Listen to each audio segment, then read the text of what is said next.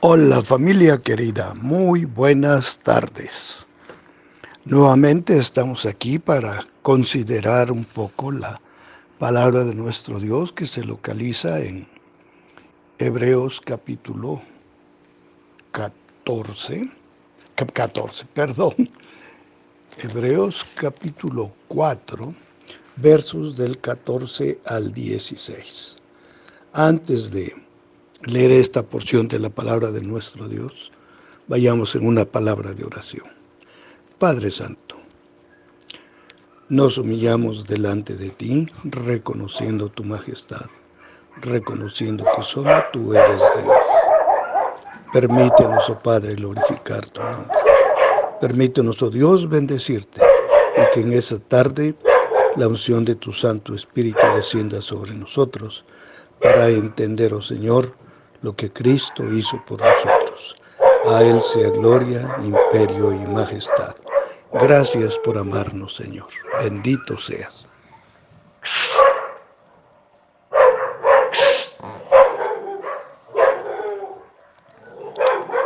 Mm, perdón por el escándalo de los animalitos, pero pues estamos en casa. Y a este les ocurre hacer sus chistes cuando menos lo esperamos. Bien. Dice así la palabra de nuestro Dios, Hebreos 4 del 14 al 16. Por tanto, teniendo un gran sumo sacerdote que traspasó los cielos, Jesús el Hijo de Dios, retengamos nuestra profesión, porque no tenemos un sumo sacerdote que no pueda compadecerse de nuestras debilidades, sino uno, uno que fue tentado en todo según nuestra semejanza pero sin pecado. Acerquémonos pues confiadamente al trono de la gracia para alcanzar misericordia y hallar gracia para el oportuno socorro. ¡Wow! Aquí se nos despliega, aquí el escritor sagrado despliega con un lenguaje formidable algunas de las cualidades de nuestro Señor Jesucristo. Lo primero que nos hace ver en el versículo 14 dice que el Señor Jesús traspasó los cielos. ¡Wow! Traspasó los cielos. En Hechos capítulo 1 se nos narra el momento en que los apóstoles estaban en el monte de los olivos recibiendo las últimas, las últimas instrucciones que dio el Señor y lo vieron, dice que descendió una nube y lo le elevó de sus ojos. Y todos los discípulos se quedaron atónitos mirando al cielo. Y los ángeles se acercaron y les dijeron, varones galileos, qué estáis mirando al cielo? Este mismo Jesús que ha sido tomado de vosotros, así vendrá otra vez. La esperanza sublime del cristiano es la segunda venida de nuestro Señor Jesucristo. Por ahí hay un himno que yo conocí cuando el, el, coro lo dirigía, este, mm, mm, ¿cómo se llamaba? Bueno, es lo de menos. Dice, oh, ya viene. Hay otro coro que dice, en las nubes Él vendrá, en las nubes Él vendrá. Y así por el estilo hay muchas muchas melodías, muchas alabanzas que nos hablan de la segunda venida de Cristo. Esa, justamente esa debe ser toda la esperanza del cristiano. El que no espera la segunda venida de Cristo no tiene mucha esperanza. Entremos ahora al texto. Dice, por tanto, teniendo un gran sumo sacerdote que traspasó los cielos. Bueno, ya vimos que fue arrebatado y que la misma palabra de Dios nos dice que está sentado a la diestra del Padre. En Hechos capítulo 7, cuando Esteban es lapidado, da su testimonio y dice que veo al Hijo del Hombre sentado a la diestra del Padre. Y en todas las referencias que nos hacen de Jesús en el cielo, hacen referencia que está a la diestra del Padre. ¿Por qué a la diestra? Bueno, nosotros hemos visto más de un, una vez alguna película en la cual vemos que el rey se sienta y los que están a su derecha son nada más ni nada menos las personas más poderosas en el reino. Bueno, si así es aquí en la tierra, con reyes físicos, con reyes eh, finitos, con reyes mortales, pues imaginemos al Señor sentado a la diestra del Padre. Y el credo de los apóstoles nos dice, y desde allí vendrá un día a juzgar a los vivos y a los muertos. Por eso dice aquí el escritor de Hebreos, traspasó los cielos. ¿Y quién es ese que traspasó? ¿Quién es ese sacerdote que traspasó los cielos? Jesús, el Hijo de Dios. Jesús, el Hijo de Dios. Vamos a ver un par de citas que hay aquí mismo en Hebreos para que este, corroboremos esto. 7.26 leemos de la siguiente manera.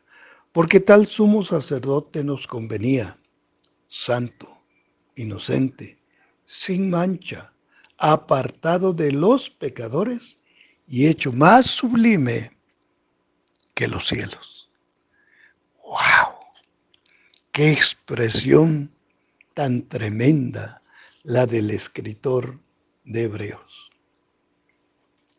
Sin mancha, apartado de los pecadores y hecho más sublime, más grande, más inmenso que los cielos, puesto que los cielos de los cielos fueron creados por Él.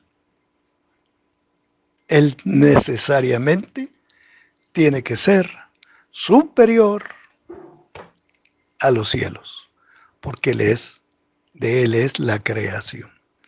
Qué sumo sacerdote tan formidable es el que dio su vida por nosotros.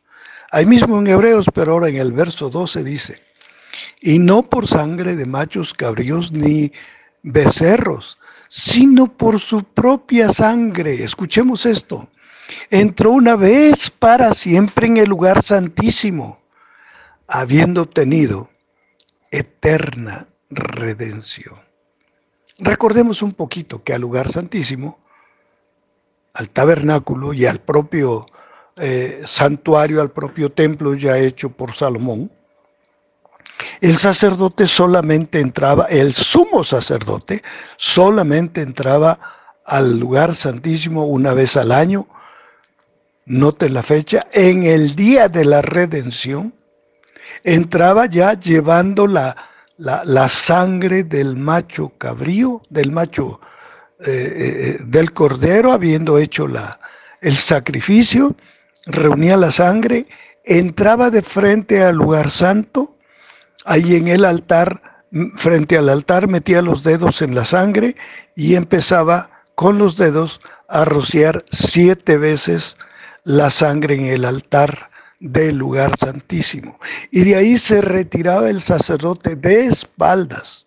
No podía dar la vuelta y dar la espalda al altar, al lugar santísimo. No, tenía que salir de espaldas. Pero tenía que entrar con sangre ajena. Jesús aquí dice que entró por causa de su propia sangre y nos abrió el lugar santísimo. Dice, y entró una vez para siempre en el lugar santísimo. ¿Y por qué entró ahí? Porque ese acto es que por el cual el creyente recibe eterna salvación. qué lindo es considerar al que nos lleva a la presencia misma de Dios por su propia sangre. Con razón dice el escritor que un sacerdote de esta calidad era lo que nos convenía. Ahí mismo en Hebreos 9, pero ahora en el verso 28 leemos esto. Así también Cristo fue ofrecido una sola vez para llevar los pecados del mundo. Aquí hagamos un pequeño alto. Conste, dice, una sola vez. Los supuestos sacrificios, perdón que lo diga así, no pretendo atacar a nadie, que se ofrecen en la creencia popular de que cada vez que, que ministra el, el sacerdote desciende Cristo, esa es una soberana herejía. Aquí no podemos añadir ni quitar nada, solo lo que dice la palabra de Dios. Dice que así también Cristo fue ofrecido una sola vez para llevar los pecados de muchos. Y ese acto que se realiza en ese culto no quita los pecados. Tanto el hombre que los ofrece como el hombre que cree en esos sacrificios no les pueden quitar los pecados. Dice, sigue diciendo el texto, y aparecerá por segunda vez sin relación con el pecado. Aquí se está haciendo énfasis fundamental en la segunda venida de Cristo. Cuando Cristo venga, ya no va a venir como siervo. Va a venir en primer lugar como rey y sumo sacerdote. Cualidades que ningún sacerdote arónico tuvo. O era sacerdote o era rey. Fueron dos eh, castas, dos familias diferentes, la una de la otra. Por un lado era la familia real y por el otro lado era la familia sacerdotal. La familia real descendía de Judá. La familia sacerdotal descendía de Leví, o sea, de Aarón. Pero en Jesús encontramos que Él es Dios, Rey y sumo sacerdote. Bendito sea su santo nombre. Y en su venida no vendrá con relación al pecado, sino vendrá para salvar a los que le esperan. Ojo, a los que le esperan. No puede venir por personas que no creen. No puede venir por personas no arrepentidas.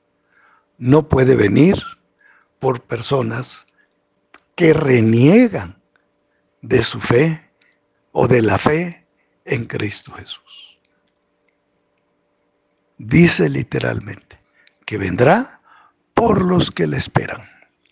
Ahora bien, vamos a continuar otro poquito. Vamos a ver ahora primera de Pedro 2, 21 y 20, 21 y 22. En primera de Pedro 2, 21 y 22 dice de la siguiente manera, pues para esto fuisteis llamados. ¿Para qué fuimos llamados? Para que cuando Cristo venga, nos lleve a su presencia, nos lleve al cielo, nos lleve a gozar de las mansiones celestiales. Hago la aclaración, sí está puesta nuestra fe en ese sumo sacerdote, en ese Rey soberano y eterno, en ese Dios omnipotente y santo. Sigue diciendo el texto, porque también Cristo padeció por nosotros, dejándonos ejemplo, para que sigáis sus pisadas. Aquí el problema fundamental es seguir las pisadas de Cristo. A veces hay personas que inician su carrera en Cristo, pero en las primeras circunstancias se apartan, reniegan, y se olvidan del sacrificio de Cristo. Y lo peor no es eso. Lo peor es que tratan por todos los medios de influir en aquellos que sí creen. Pero dice, para que sigáis sus pisadas, para que sigáis sus pisadas. Por eso el verso, el verso que sigue dice, el cual no hizo pecado, ni se halló engaño en su boca. Hermano, hermana, familia, busquemos a Cristo de corazón. No lo busquemos cuando estamos malos, tenemos enfermedades, tenemos necesidades. No. Busquemos a Cristo ahora. Hoy es el día de salvación, nos dice segunda a Corintios capítulo 6, verso 2. Hoy es el día de salvación, hoy es la oportunidad. A veces pensamos que podemos seguir a Cristo, bueno, cuando hagamos tal o cual cosa. No. ¿Qué obra, con qué obra podemos impresionar a Dios? Si Él es omnipotente, si Él es eternamente omnisciente, no hay con qué podamos ganar siquiera un peldaño en la escalera que lleva al cielo si, pensamos materialmente. Solo somos salvos por la gracia de Cristo Jesús. Y porque este sumo sacerdote, llamado Jesucristo, nos lleva a la presencia del mismo Dios. ¿Por qué? Porque Él no hizo pecado, ni tampoco hubo engaño. Jesús no nos va a engañar jamás, porque Él es la verdad y la vida, y nadie viene al Padre si no es por Él. Por último, Juan 3.5 nos dice, y sabéis que Él apareció, qué tremendo, para quitar nuestros pecados. ¿Y por qué tiene poder para quitar nuestros pecados? Y no hay pecado en él. Debe llamarnos mucho la atención que cuando Jesús realizaba milagros, creo que esto ya lo mencionamos, pero es importante que recalquemos en ello. Por ejemplo, cuando sanó a la mujer que tocó su manto, ¿por qué la llamó? Bueno, pues él sabía, él sentía que salió poder de su, de su ser, pues lo hubiera dejado en paz, ¿no? ¿Por qué quería saber? ¿Para avergonzarla? Jamás. Jesús la llamó para que la gente se diera cuenta de la fe de ella. Y Jesús no la recriminó a pesar de no ser de raza pura hebrea ella le dijo, tu fe te ha salvado. A la mujer que le llevaron sorprendida en el hecho de adulterio, ni yo te condeno. Vete y no peques más. Al paralítico que descendieron del techo, según Marcos, primero le dice, tus pecados te son perdonados. Y cuando se escandalizan de oír esa frase, Jesús les dice, bueno, a ver, ¿qué es más fácil decir? Tus pecados te son perdonados. O levántate y anda. Dice, para que sepáis, para que tengan la seguridad, para que no duden, para que afirmen su fe.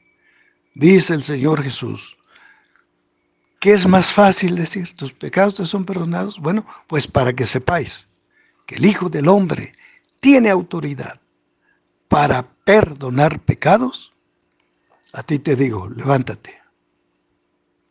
Y el paralítico en ese mismo instante empezó a caminar. Esa es la gracia del Señor. Ese es el sacerdote supremo que nos lleva a la presencia de Dios. Ese es el Dios en quien esperamos. Y que Dios permita y con expectación divina, verdadera, estemos esperando su segunda venida. Cabe la pregunta, ¿estamos preparados? para la segunda venida de Cristo. Dice que acerquémonos pues confiadamente al trono de la gracia. Acerquémonos confiadamente. ¿Por qué? Porque solo allí para alcanzar misericordia. Alcanzar misericordia por la fe en Cristo Jesús. Y hallar gracia para el oportuno socorro. Solo por la fe en Cristo Jesús. Esta es una invitación que no podemos ni debemos pasar por alto. Jesús está llamando. Nos está diciendo el por qué debemos responder positivamente a su llamado. Pero cuidado, también nos está advirtiendo que si no hacemos caso a su llamado, pues entonces la segunda venida de Cristo, lejos de esperarla con gozo, la van a esperar los incrédulos la van a esperar con terror. Y cuando Cristo venga, no habrá una segunda oportunidad. Es ahora cuando debemos abrir nuestros corazones y decirle con todo nuestro ser, Padre, ten piedad de mí, porque soy pecador. Ten piedad de mí, oh Dios, conforme a la multitud de tus misericordias, conforme a la multitud de tus piedades. Borra mis rebeliones. Porque tú has prometido, Señor, que cuanto está lejos el oriente del occidente, tú has alejado de nosotros nuestras rebeliones. Bendito sea tu santo nombre. Padre Santo, por la sangre del Cordero de Dios. Limpia todos mis pecados. Y en tu gracia bendita esperaré confiadamente, porque solo tú eres el sacerdote supremo que me lleva a la presencia del Dios viviente. Toma, Señor, mi vida. Haz de mí un instrumento de tu gracia. Y si viniesen sufrimientos, concédeme, Señor, el privilegio de ser fiel a ti. Gracias, Padre. En el nombre precioso de Cristo Jesús, te doy las gracias. Amén. Familia, que Dios me los bendiga.